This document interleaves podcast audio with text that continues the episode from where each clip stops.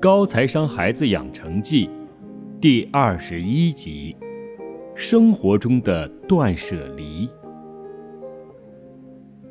那个晚上，我又做梦了，梦到学校举办运动会，在跑道上，很多一模一样的我并排跑着，快到终点的时候，所有的我合体成一个巨大的我。周围的同学都被我的巨人模样吓趴下了，我得意的哈哈大笑。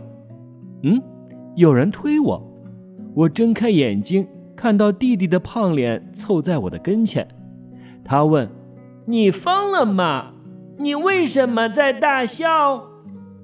我白了他一眼，推开他起身：“小胖子，我的快乐你不懂。”接下来的日子忙碌而充实，每天在并行跑步变巨人的激励下，我一个人同时干几个人的活两个星期下来，突然觉得好累好累。到了周末，疲倦的动也不想动。爸爸看我在沙发上葛优瘫，浑身没力气，就问我：“你这是怎么了？”我觉得好累呀，不想动。我想做很多事情，可是就是累得不想动。我无精打采地说：“哼，一大早的什么都没干呢，怎么就累着了？昨晚上没睡好？”爸爸疑惑道：“我每天同时做好多好多事情，很多事情都想同时做，很焦虑。我怕一停下来就浪费时间。”说说看。你都做了哪些事情了？爸爸问。事情永远忙不完，我巴拉巴拉的开始数起来：一、读书啦，中学功课比小学功课多好多的，也深好多。除了中文课以外，其他还都是英文教学，所以我要花很多时间去做功课。第二个。学校的电视台的工作，要做每周两次的节目，要想题材、找素材、组织台词、播讲，还要剪辑，这么多工作，只有我和另外一个人搭档。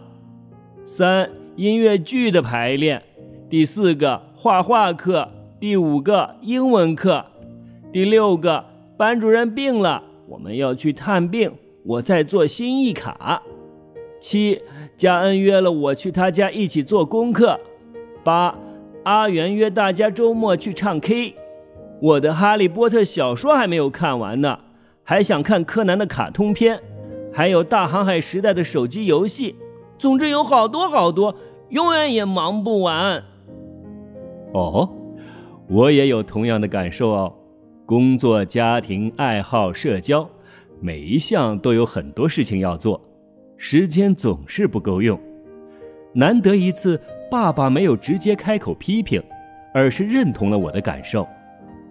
尤其是现在有了智能手机，刷一刷朋友圈和脸书，时间哗的一下就不见了。希望一天有三十六个小时才好。我叹了口气说：“可是时间是最公平的，无论贵贱，每个人一天都只有二十四个小时。”是的呀。时间这么少，事情那么多，那怎么办呢？爸爸说：“我们只有在其中做出取舍，做重要的、有价值的事情，放弃没有价值的事。”我预料到爸爸又要开始说教了，急忙堵住他的话头：“我知道，除了学习再学习，其他的都没有价值，都不要做。”哈哈，这次你猜错了哦，我可不是这么认为的。爸爸轻笑，嗯，我狐疑的看着他，哼，我们做每一件事都是因为这件事能给我们带来好处呀，我们才会去做，对吗？爸爸问，我不明白他的意思，去做的每一件事都能带来好处吗？爸爸解释说，这些好处啊，有些是让我们成长的，如学校学习、工作职位升迁。获得画画、唱歌方面的技能，有些是让我们更健康的，如运动、减肥；有些是让我们物质上更好的，如赚更多的钱；有些是让我们情感上得到愉悦的，如吃饭、逛街、看电视剧、旅行啊。就算是抽烟喝酒，也是因为他们能给我们带来快乐，大家才会去做的，对吧？嗯嗯，这下我明白了。我们可以把这些事情给我们带来的好处称之为收益值。爸爸继续说着，有些事情的收益值高，有些收益值低。我点头同意，我们要去做收益值高的，少做收益值低的。不对哦，爸爸摇摇头。打刺激的电动游戏，看搞笑的综艺节目，会让你非常快乐。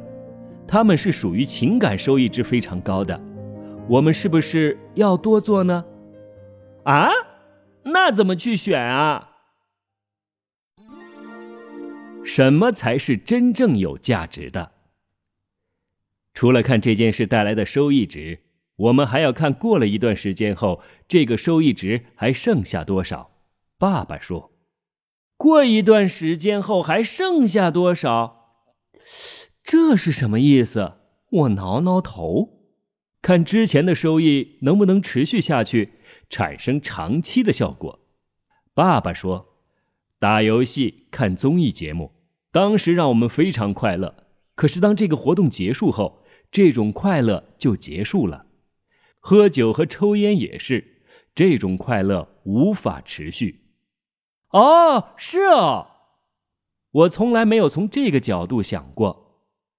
你妈妈跟你讲过很多次滚雪球和复利，雪球要越滚越大，前提是前面做的事情必须能够积累和持续下去。如果雪花落在地上立刻就融化了，如何才能做成雪球啊？爸爸带着惯有的微微嘲讽的语气说：“很多人一辈子都没有明白这个道理，总是不断的从零开始，看似很努力，却总是走不远，因为他们做的事情无法积累下来。我们把这种收益随时间衰减的速度叫做收益半衰期。半衰期是物理和化学里的概念，你学过没有啊？”我摇头，还没有学过。半衰期指的是某种特定物质的浓度经过某种反应降低到剩下初始时一半所消耗的时间。我们做的事情有的收益半衰期长，有的半衰期短。根据收益值和收益半衰期这两个指标，我们可以把所有事情分个类，放入上下左右四个象限。你看，咱们平时最喜欢做的都是图中左上角高收益值、短半衰期的事情，因为它们比较容易做，也能带来很高的愉悦感。我点点头，好像真是如此。收益值与半衰期的四象限，大家可以在文中看图表。接下来我们会比较喜欢做图中左下角低收益值、短半衰期的事情，因为它们尽管带来的愉悦感不怎么样。但是同样的比较简单，容易完成，不需要付出太多的辛苦。我又点点头。我们做的比较少的，做的不情不愿的，是那些需要长期付出努力的低收益值、长半衰期的事情，比如每天练钢琴、背单词、读长篇经典名著，如图中右下角。我不好意思起来，感觉爸爸说的就是我。至于图中右上角的事情，能够带来高价值感、长半衰期的，大家都想去做，但是大多数人不具备这个能力。不是每个人都能够发明创造，领会到新的思维方式。大多数人一辈子都无法获得高峰体验。高峰体验就是获得巨大的成就感。也不是每个人都能够有机会与成功人士交谈。不是打个招呼这种交谈，而是对一件事情深入的交流，让你有体悟、有成长的那种交谈。短半衰期的事情，收益消退的太快，没办法积累，就像沙子不断的被我们抓在手里，又很快的从指缝间滑落一样。而长半衰期的事情，可以累积和叠加。就算每一次的收益很小，微乎其微，比如每天只背五个单词，只练十五分钟钢琴，但是长此以往，就能成为你未来成功的一小块垫脚石。现在你明白要怎么选择了吗？我回答道：“尽量多做长半衰期的事情，少做短半衰期的事情。”没错，所以在你去做一件事情的时候。先要用这两个指标想一想，它处于图中的左边还是右边，上边还是下边？不要老贪图高收益值。高收益值的事情，要么可遇不可求，要么就是短半衰期的，如沙子一般会从你的手里滑走。收益值的高低不重要，只要不是短半衰期，能积累就可以去做。也不要只盯着高大上的事情去做。看不起小事，只要长期有益，日积月累之下，小事也能积累成大的收益。生活的快与慢。之后，我仔细梳理了一下手头要做的事情，沮丧的发现，我想做的大多数都是高收益值、短半衰期的事情。再看回那些长半衰期的事情。我深深的叹了一口气，大道理我也明白呀。可是，如果未来只有这些需要长期投入却只有低收益的事情，感觉天一下子变得灰蒙蒙了。听我在那里长吁短叹，走过的妈妈停下来问：“你有什么烦心事啊？”我简单的复述了爸爸的理论，描述了一番我那灰蒙蒙的未来。说完，忍不住又叹了一口长气。哎呀，你爸爸说的很对啊。不过，凡事都有个度的问题。读书、学投资、工作赚钱、做事业的确重要，但是应该处于第二位。生活本身才是最重要的，应该放在首位，不能为了所谓的成功事业。而影响了健康和生活，这样就本末倒置了。妈妈说：“对对对！”我的头点的跟捣蒜一样，嬉皮笑脸道：“还是妈妈最智慧。”妈妈继续说：“你可以每天留一段时间给那些高收益、短半衰期的事情，例如周一至周五晚上一小时，周六周日上午、下午和晚上各一个小时。”其他时间就做长半衰期的事情，反过来也行。规定每天几个小时必须做长半衰期的事情，做的时候专心做，快速做，做完。剩下的时间就随便做你爱做的事情，发呆、闲逛、玩手机游戏都行。你们说的都不一样，我要听哪一个呀？能不能只听你的？你爸爸讲的是重点做哪些事情的问题，我讲的是劳逸结合、平衡节奏的问题。三个人说的都对，但要综合起来做。怎么综合啊？之前咱们树立了三十五岁前实现财务自由的梦想，根据这个梦想，我们需要倒推阶段性任务，从而绘制出梦想时间轴。你有什么进一步的想法吗？嗯嗯。我大概列了一下，你说财富有两驾马车，一边是工作或事业，一边是投资。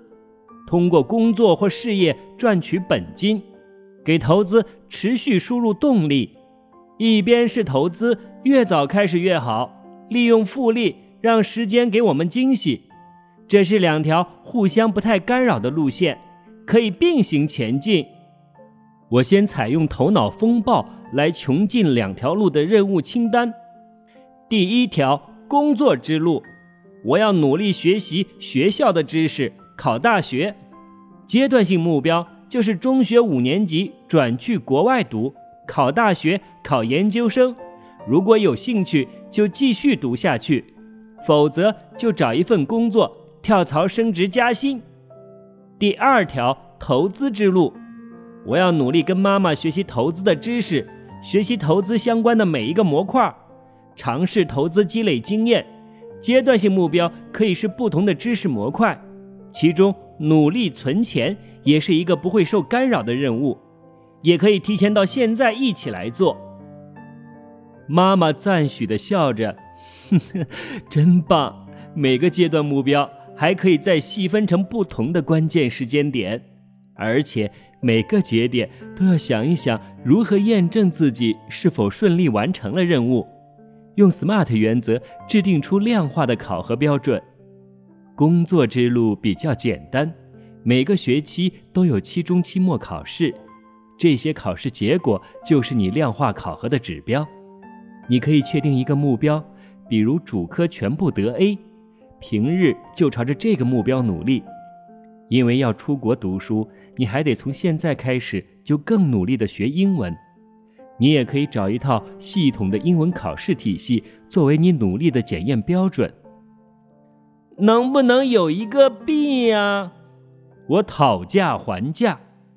妈妈没有搭理我，直接跳入下一个话题。投资之路要检验成果就得复杂一点。你可以学完一个模块，试着模拟操作一下，看投资的结果如何，总结经验教训。哦，我们每天总是忙这个忙那个的，有的是被要求做的，如老师安排的功课；有的是不得不做的，如帮忙照顾弟弟；有的是为了梦想，如学投资；有的是你自己想做的，如打游戏；有的是亲朋好友邀请你做的，如和同学们一起参加派对。还有一些是不知不觉做了，例如等同学们集合一起吃饭，刷朋友圈和脸书，在微信上和人进行无关紧要也无所得意的闲聊。这些事情总是在不知不觉中消耗掉了我们的时间，这时就要用爸爸的方法，选择其中长半衰期的事情来做。其实。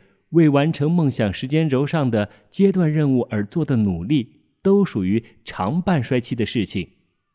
此外，你喜欢的画画、音乐剧、阅读著名的小说，比如现在你喜欢的《哈利波特》，曾经爱看的《皮皮鲁鲁西西》，这些都能让你的某项技能持续提高。因此，长半衰期的事情，并不全都是灰蒙蒙、苦哈哈的事。这是帮助你在众多杂事中快速的做出筛选的好方法。也是啊，我的心情由阴转晴了。最后就轮到我的方法登场了。具体到每一天，我们必须留一部分的时间为梦想而战，留一部分时间给长半衰期的事，剩下再留一部分时间给我们自己，体会与家人相处，欣赏一部电影。参观一个画展，享受一次冬日的暖阳，一场海边的风，快速高效的努力，慢慢的享受生活。这样，你既可以因为有目标、有成长而充满斗志与憧憬，也会因为享受每日的慢时光而不会错过沿途的风景。这种快与慢的切换需要智慧，也需要时常平衡和调整。听上去很难，我做不到怎么办？我问。妈妈笑着说：“呵 不用要求完美，慢慢来。错了方向的努力，速度再快也是徒劳。只要朝着对的方向，今天靠近一点，明天再近一点，就比原地踏步或者越离越远要好很多。”父母偷偷学。根据之前讨论的梦想，和孩子一起绘制梦想时间轴，和孩子讨论身边的事，哪一些是短半衰期，哪一些属于长半衰期。